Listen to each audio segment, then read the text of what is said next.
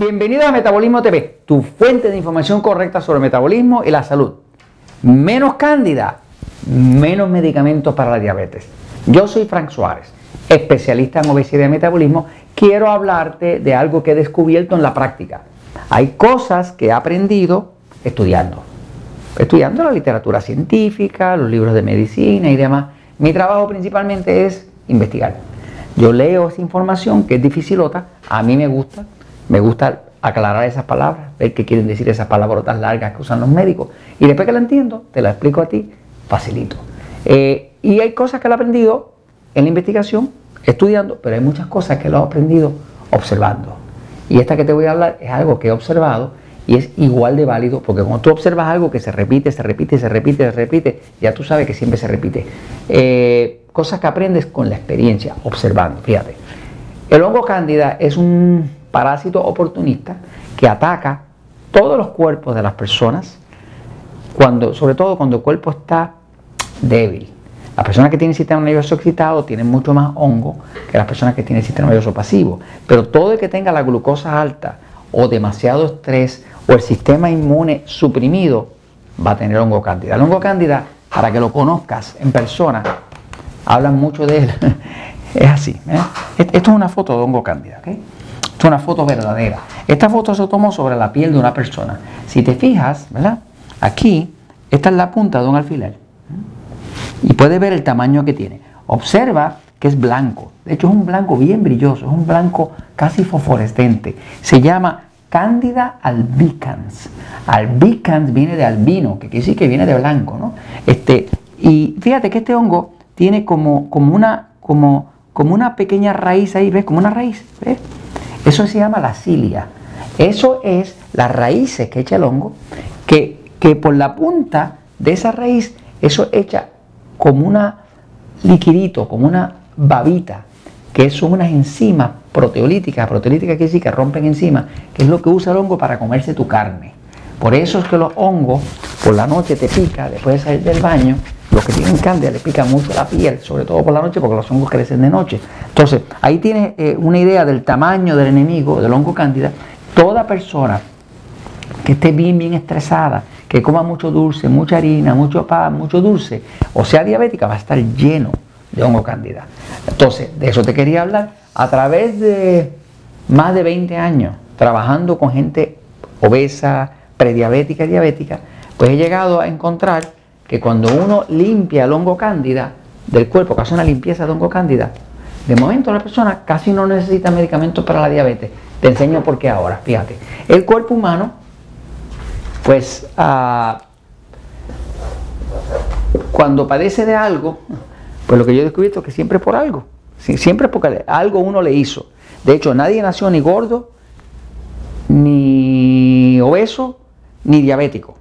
Eh, así que todo el que tenga problemas de obesidad o lo que sea, o de diabetes, pues de alguna forma contribuyó o no hizo lo que tenía que hacer para evitarlo, porque uno puede eh, eh, heredar una ah, tendencia a la diabetes, pero eso no significa que eso sea una sentencia final. O sea, tú puedes tener unos genes que te inclinan a tener diabetes, porque tu papá lo tenía, tu mamá lo tenía, tus abuelos lo tenían.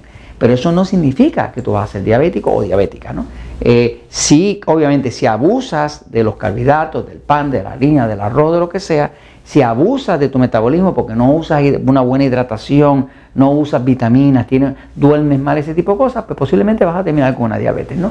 Ahora, eh, he visto en la experiencia que cuando me llega un diabético, por ejemplo, nosotros tenemos centros en ocho países, en Puerto Rico, en Estados Unidos, en México, Costa Rica, en Panamá, en Colombia, en España damos servicio, en Holanda, ¿no? Y en estos ocho países pues se atienden miles de personas todas las semanas dentro de algún centro Natural Slim. Eso, todo el sistema de Natural Slim está unido por unas computadoras que van allá a la nube, ¿no? Y allá nosotros tenemos una forma de extraer toda la información de todo lo que está pasando en todos los países. Quiere decir que yo toda la semana puedo ver el récord de 3.500, 4.000 personas que están yendo a los sistemas Natural Slim a ayudarse con uno de nuestros consultores certificados de metabolismo.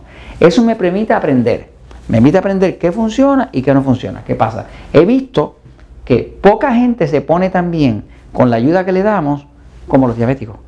Y una de las ayudas principales que le damos a un diabético es que le damos un tratamiento de hongo. El tratamiento de hongo es un tratamiento que tiene unos suplementos naturales que limpian el hongo, restablecen la flora intestinal y ayudan al sistema inmune a sacar todo ese hongo podrido para afuera. Pero ¿qué pasa? Que este tratamiento, si la persona no cambia lo que está comiendo, no sirve para nada. Porque el hongo cándida para poder sobrevivir necesita muchos carbohidratos. Carbohidratos, pero necesita carbohidratos refinados. Si fueran carbohidratos naturales, como decir vegetal, ensalada, el hongo no podía crecer. Pero cuando está hablando de pan, de harina, de arroz, de papa, de dulce, de Coca-Cola, de, pizza y demás, ahora el hongo tiene el abasto de, de, almidón, de azúcar, que hace que ese hongo cándida, cándida albicans, pueda dividirse. Ese hongo se divide pues por mitosis, ¿verdad? Que es una célula se divide y se convierte en dos. De dos se convierte en cuatro. De cuatro se convierte en ocho. Y así sigue subdividiéndose 8, 16, 32, 64, 128 y se sigue subdividiendo. Ok, cuando ese hongo llega a reproducirse a su máximo, ¿no? Pues el hongo produce un montón de toxinas. Esas toxinas son 78 toxinas distintas. Eso hace que a la persona le da picor, le dan alergia, le dan, este, le molestan los metales, le molestan los olores, duerme mal, se deprime, le pica la piel, tiene flujo vaginal, le da todo ese tipo de cosas y empieza a ir al, al, alergista, al dermatólogo, al otro médico y ninguno sabe lo que está pasando, solamente tiene una infección de hongo cándida alimentada por el montón de exceso de carbohidratos. ¿Qué pasa? Lo que descubrimos es que cuando uno hace la limpieza de hongo y lo limpia, milagrosamente todos los síntomas se desaparecen. Y la gente que estaba usando insulina, tenemos personas diabéticas que nos llegaron usando 120 unidades de insulina, es un montón de insulina al día, que a las dos o tres semanas están usando 20 unidades. Y tengo algunos que llegaron en 120, que a las dos o tres semanas están en cero que el médico se ve obligado a quitarle la insulina. Y los que usan metformina la tienen que reducir. Y los que usan medicamentos para la presión la tienen que reducir o se la quitan. O sea, que he visto a través de los años que cuando tú limpias ese condenado parásito del cuerpo, todos los problemas que tiene el cuerpo se le acaban. Obviamente el dueño era por su boquita el que estaba alimentando el parásito. Una vez que tú le quitas al dueño la adicción con el pan, con la harina, con las donas y demás, automáticamente se limpia el hongo con el tratamiento anticándida y todos los medicamentos se reducen. Así que se pueden reducir los medicamentos si tú sacas el hongo cándida del cuerpo. Y sobre todo si no lo sigues alimentando para que entonces te ataque más. Y eso te lo comento porque la verdad siempre triunfa.